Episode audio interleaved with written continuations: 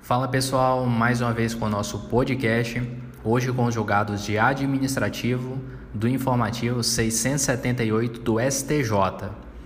Nesse episódio vamos falar sobre a composição de ambulâncias do SAMU e sobre os efeitos da suspensão dos direitos políticos na improbidade administrativa.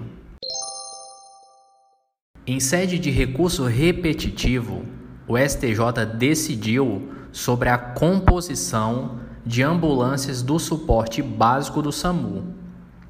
Aqui vale informar que existem vários tipos de ambulâncias, cada uma com regras próprias sobre a composição de sua tripulação.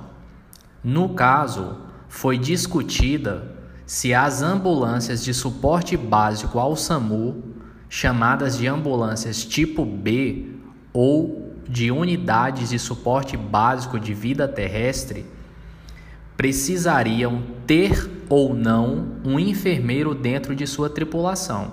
Segundo as regras determinadas pelo Ministério da Saúde, essas ambulâncias não se prestam a atender pacientes que necessitem atendimento médico no local do acidente ou durante o transporte. E ainda segundo as regras do Ministério da Saúde, a composição dessas ambulâncias é de um motorista e de um técnico de enfermagem. Perante o STJ, o Conselho Federal de Enfermagem alegava que as regras do Ministério da Saúde acerca dessa composição das ambulâncias eram ilegais, por violar a lei que disciplina a profissão de enfermeiro. Diante disso, o STJ decidiu que não há qualquer ilegalidade nas regras do Ministério da Saúde, de modo que as ambulâncias de suporte básico ao SAMUR não precisam ter um enfermeiro dentro de sua tripulação. A composição de um motorista e de um técnico de enfermagem é compatível com a finalidade desse tipo de ambulância. O STJ argumentou também acerca da dificuldade de se ter um enfermeiro dentro de cada ambulância, considerando a situação de desigualdade e de condições econômicas do país. Um segundo caso julgado discutiu os efeitos da suspensão dos direitos políticos na improbidade administrativa. Para compreender melhor a discussão, vamos ao caso concreto. Um vereador foi condenado por improbidade administrativa e a decisão judicial condenatória transitou em julgado.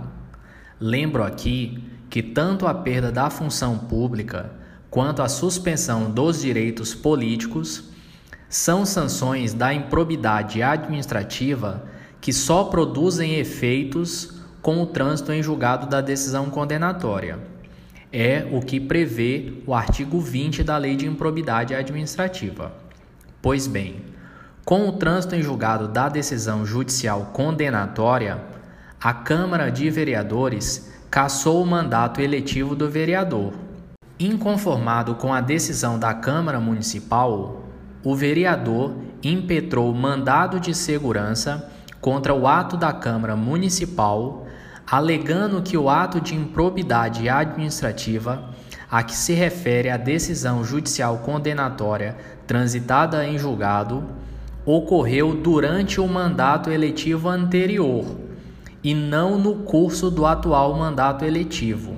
Por essa razão, a suspensão dos direitos políticos não poderia produzir o efeito de cassar o atual mandato eletivo do vereador. Após ter o Tribunal de Justiça concordado com a tese do vereador, o caso chegou ao STJ e o Superior Tribunal de Justiça entendeu de forma diferente.